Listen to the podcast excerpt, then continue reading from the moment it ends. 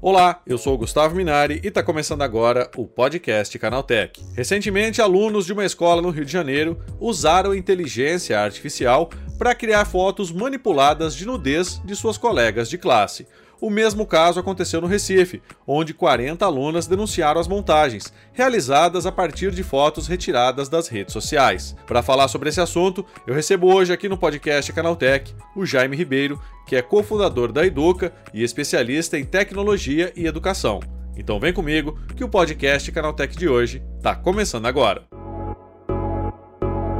Olá, seja bem-vindo e bem-vindo ao podcast que atualiza você sobre tudo que está rolando no incrível mundo da tecnologia. O uso inadequado de programas de inteligência artificial tem gerado um debate acalorado sobre essa utilização dentro do ambiente escolar. Além de usar as IAs para trapacear em avaliações e trabalhos, há relatos recentes de estudantes que utilizaram esses aplicativos para manipular imagens, criando deepfakes de colegas. É sobre esse assunto que eu converso agora com Jaime Ribeiro, cofundador da Educa e especialista em tecnologia e educação. Bom, Jaime, esses casos dos alunos que usaram inteligência artificial para criar nudes de colegas, né? Isso aí acendeu um sinal de alerta? Gustavo, bom dia.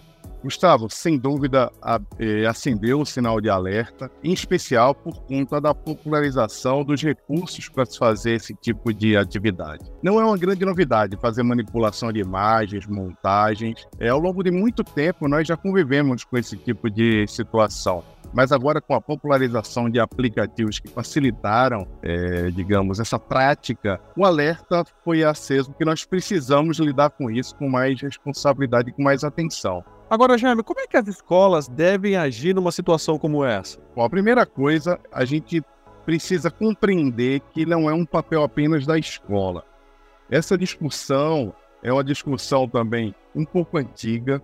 A escola, de certa forma, se incomoda quando nós colocamos que, quando acontece esse tipo de situação dentro da escola, é papel dela lidar com essa situação. Ela acredita que são os pais que devem orientar os filhos.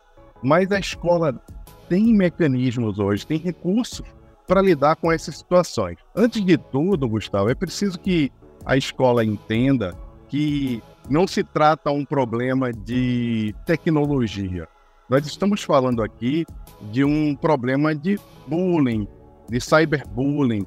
A gente pode é, chamar isso de qualquer outra forma, mas é preciso lembrar que é uma transgressão moral.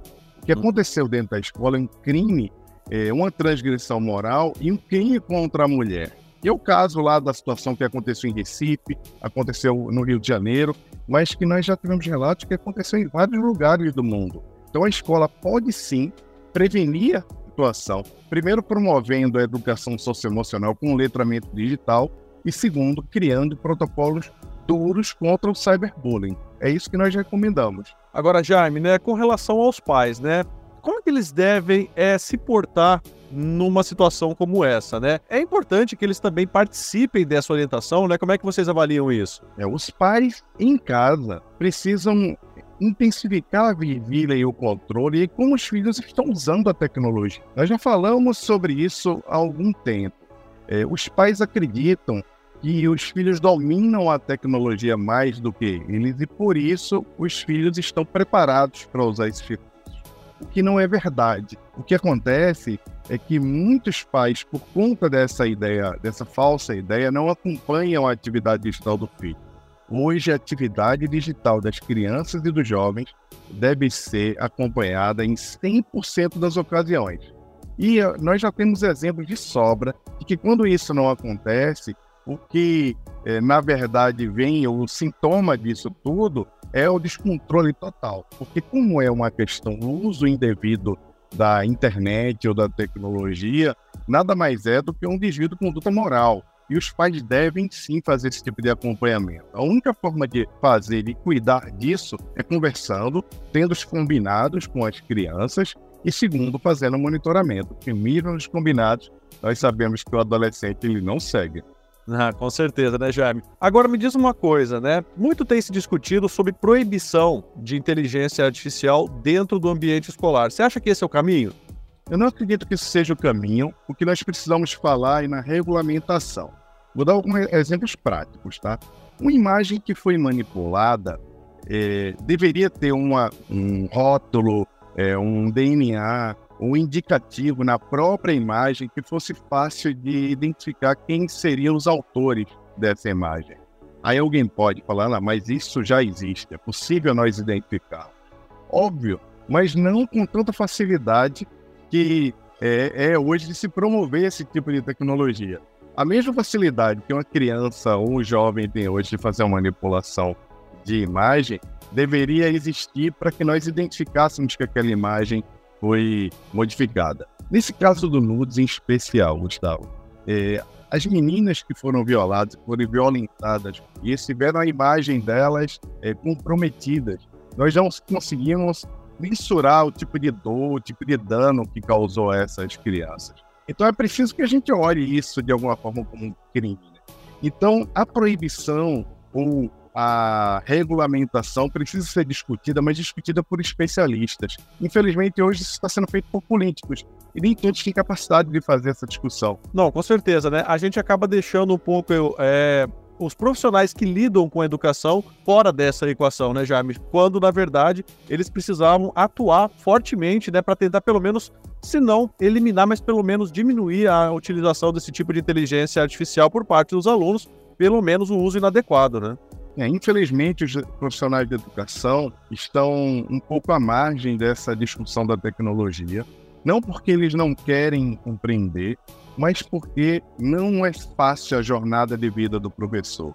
Hoje em dia, o professor tem passado por uma vigília intensa da família, por conta das pautas identitárias, por conta da polarização política, por conta da própria sobrecarga de trabalho. Então, nós precisamos ter muito cuidado também quando acreditamos que o professor vai resolver. Sinceramente, um professor lida com 30, 40 estudantes na sala de aula. E nós, dentro da família, lidamos com um, duas, três crianças. É mais fácil o pai fazer o acompanhamento dos filhos e orientá-los do que os professores. Mas, infelizmente, o que acontece é que os pais não olham. Os pais acreditam, inclusive, que isso é um papel da escola e colocam todo o problema que eles não conseguem resolver no colo da escola. Essa discussão é uma discussão que tem sido, tem ficado calorosa, mas nós precisamos entender que com a educação socioemocional feita entre a família e a escola, talvez nós consigamos chegar a uma, digamos, a uma jornada que ajude nesse equilíbrio junto as crianças e as famílias, porque todos estão precisando de ajuda. Não só as crianças, não só os pais, mas também os educadores. Não, é verdade, né? Agora, Jaime, né? Qual que é o conselho que você dá para as instituições é, que estão vivendo situações parecidas, né? Com alunos utilizando inteligência artificial para fazer bullying, para praticar esse cyberbullying, pegando imagens aí de colegas e transformando em nudes, né? Com conteúdo sexual, né? Que dica você dá para essas instituições? Primeira dica que eu dou é que uma palestra não vai resolver a questão.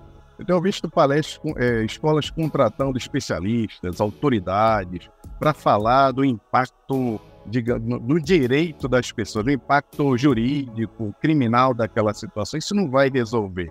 Porque o adolescente talvez compreenda aquilo naquele momento, mas talvez ele queira transgredir em seguida. O que se precisa ó, é criar protocolos, protocolos que é, definam que o bullying pode se tornar um crime, que o bullying é alguma coisa que causa dor e que provoca um dano não só para quem está fazendo, quem está recebendo aquele bullying, mas para a instituição como um todo. Então, o protocolo anti-bullying é muito importante. Mas a escola, Michel, precisa fazer isso de uma forma séria. Algumas instituições acreditam que fazer aquilo num determinado momento, num dia que é o dia do Dia Nacional do Combate ao Bullying, vai resolver. E acontece também o que acontece em muitas famílias. A gente sempre acredita que o nosso filho é sempre vítima do bullying, não provocador. A escola também não pode acreditar que ela não pode fazer nada e que ela também é vítima das famílias que não estão cuidando. Esses protocolos vão ajudar a escola a lidar com isso. E por fim, educação socioemocional. Existe de novo uma queda de braço entre família e escola, discutindo sobre quem deve cuidar dos valores morais das crianças, quem deve ensinar. Pensa numa coisa comigo. As crianças hoje em dia, infelizmente, elas passam menos tempo com os pais do que com a escola. Uhum. Automaticamente, a escola tem uma influência moral muito grande junto aos alunos. Se os professores da escola não se preparar com a jornada clara de educação socioemocional, com a jornada séria para cuidar dos pensamentos e dos comportamentos das crianças, quem vai fazer isso são os pares. Ou seja, os líderes, as crianças que estão ali vão se influenciar e com isso nós teremos uma sociedade catastrófica, sociedade de crianças que ensinam crianças a lidar com os valores morais. Então, a discussão sobre valores morais, sobre condutas, sobre as competências que são prioritárias, inclusive, para as pessoas serem bem-sucedidas nos dias de hoje, que são as competências do século XXI, precisa ser liderado pela escola. E a escola pode pedir ajuda a algumas instituições para que essa jornada seja uma boa jornada. Ou seja, né, Jaime, mais do que nunca, esse é um trabalho constante, né? Ele não basta que esse trabalho seja pontual, né? É um trabalho constante. E, Gustavo, muitas vezes a gente observa que essa conversa só vem à tona quando tem uma violência muito grande, quando acontece um caso na escola ou na vizinhança, quando tem algum atentado à vida, violência, ou esse tipo de coisa, aí a escola começa a se preocupar. Depois, quando as pessoas param de falar, automaticamente ela declina essa preocupação. Isso a partir de agora. Infelizmente, eu falo infelizmente porque é mais uma atividade para a escola. Eu sei o quanto é difícil ser escola hoje em dia, precisa ser contínuo. Aí onde entram as empresas que oferecem jornadas de educação socioemocional e de letramento digital, para ajudar a escola a lidar com isso, porque a escola não vai dar conta de fazer tudo sozinha. É isso aí, Jaime. Muito obrigado pela tua participação e um bom dia para você, hein? Bom dia, Gustavo. Um abraço, até mais. Tá, e esse foi o Jaime Ribeiro falando sobre como as escolas podem incentivar o uso adequado dos programas de inteligência artificial. Agora se liga no que rolou de mais importante nesse universo da tecnologia no quadro Aconteceu Também.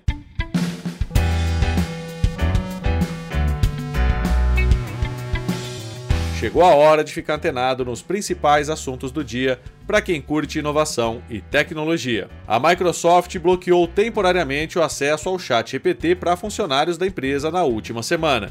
Segundo o site CNBC, quem tentava acessar o chatbot de IA via um aviso de que não era possível fazer isso em dispositivos corporativos. A tela citava preocupações com segurança e proteção dos dados para suspensão. Após a repercussão, um porta-voz da empresa entrou em contato com a CNBC e garantiu que o bloqueio e o aviso enviado aos funcionários não passou de um acidente com um teste.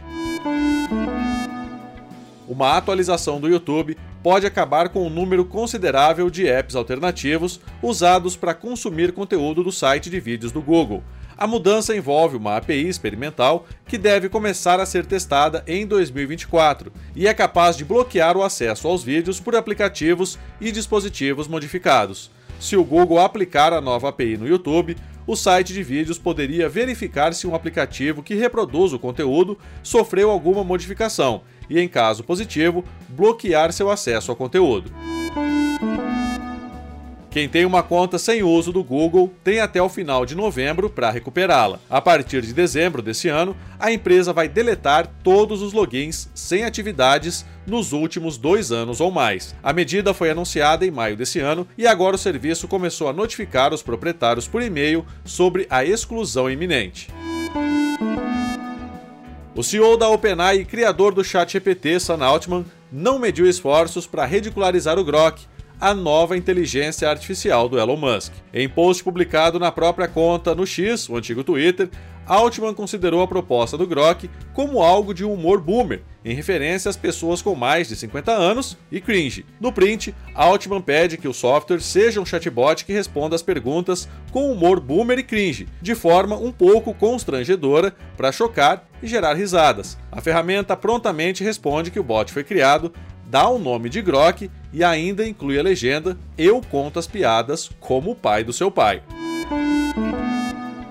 O iPhone SE 3 é o último smartphone com design desatualizado do catálogo da Apple atualmente. Porém, não é de hoje que rumores indicam a existência de um iPhone SE 4, que deve adotar um design mais moderno inspirado no iPhone 14. O site Mac Rumors agora aponta que o novo modelo deve ter apenas uma câmera traseira e corpo mais leve que o smartphone de 2022. Segundo informado, o aparelho deve usar também uma versão modificada do chassi do iPhone 14, apresentado pela Apple em setembro do ano passado.